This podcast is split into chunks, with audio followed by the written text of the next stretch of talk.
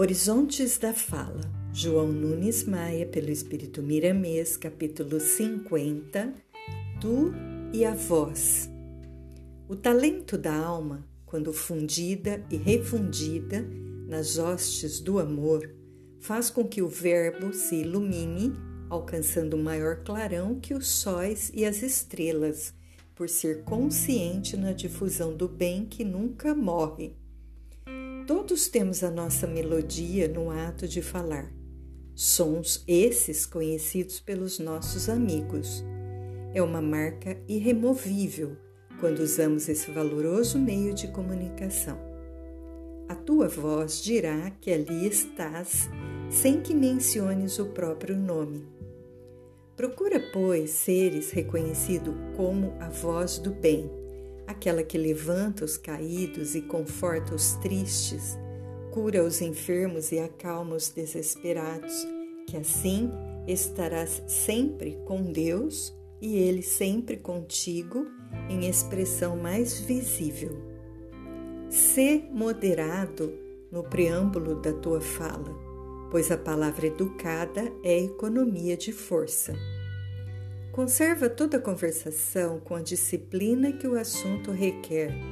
Os pensamentos são energias que a vontade modela e o espírito é o escultor das suas próprias ideias, tornando-as harmonia pelas portas dos lábios.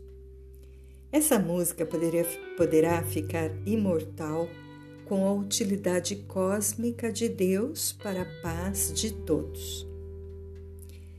Em Atos dos Apóstolos, capítulo 13, versículo 44, encontramos a grandiosidade da palavra a atrair e educar toda uma cidade. No sábado seguinte, afluía quase toda a cidade para ouvir a palavra de Deus. Essa palavra era consubstanciada no amor envolvida na caridade e carregada qual árvore frutífera de suculentos fluidos de alegria cristã. Desejamos que já tenhas despertado em ti o ponto que queremos desabrochar, e o tesouro que tens é que pode sair da tua boca como doação divina, sem que percas um só grama do teu conteúdo de vida, pois quanto mais deres, mais enriquecerás o teu manancial. Que o amor, que veste variadas roupas para servir em todas as latitudes da criação do Senhor, já habite o teu coração. Ao fim do dia, devemos avaliar o que falamos aos outros, verificando se a prudência nos acompanhou segundo a segundo nas nossas conversações, ver o que erramos para que no dia seguinte o reparo venha decididamente modificar, se for o caso, o tom de voz e o assunto ventilado. Se ferimos alguém, revistamo-nos de humildade para as desculpas e assim corrigiremos impulsos e apararemos arestas para que o homem alcance a condição de super-homem com alguns sinais dos anjos.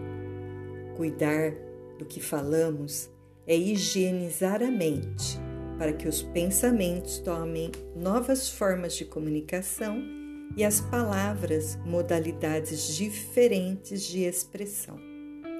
É óbvio que o detrator desconhece a si mesmo, esquece ou ignora que todo maldizente cria em torno de sua personalidade uma atmosfera áspera, degradante, sujeita a ferir profundamente o seu próprio dono.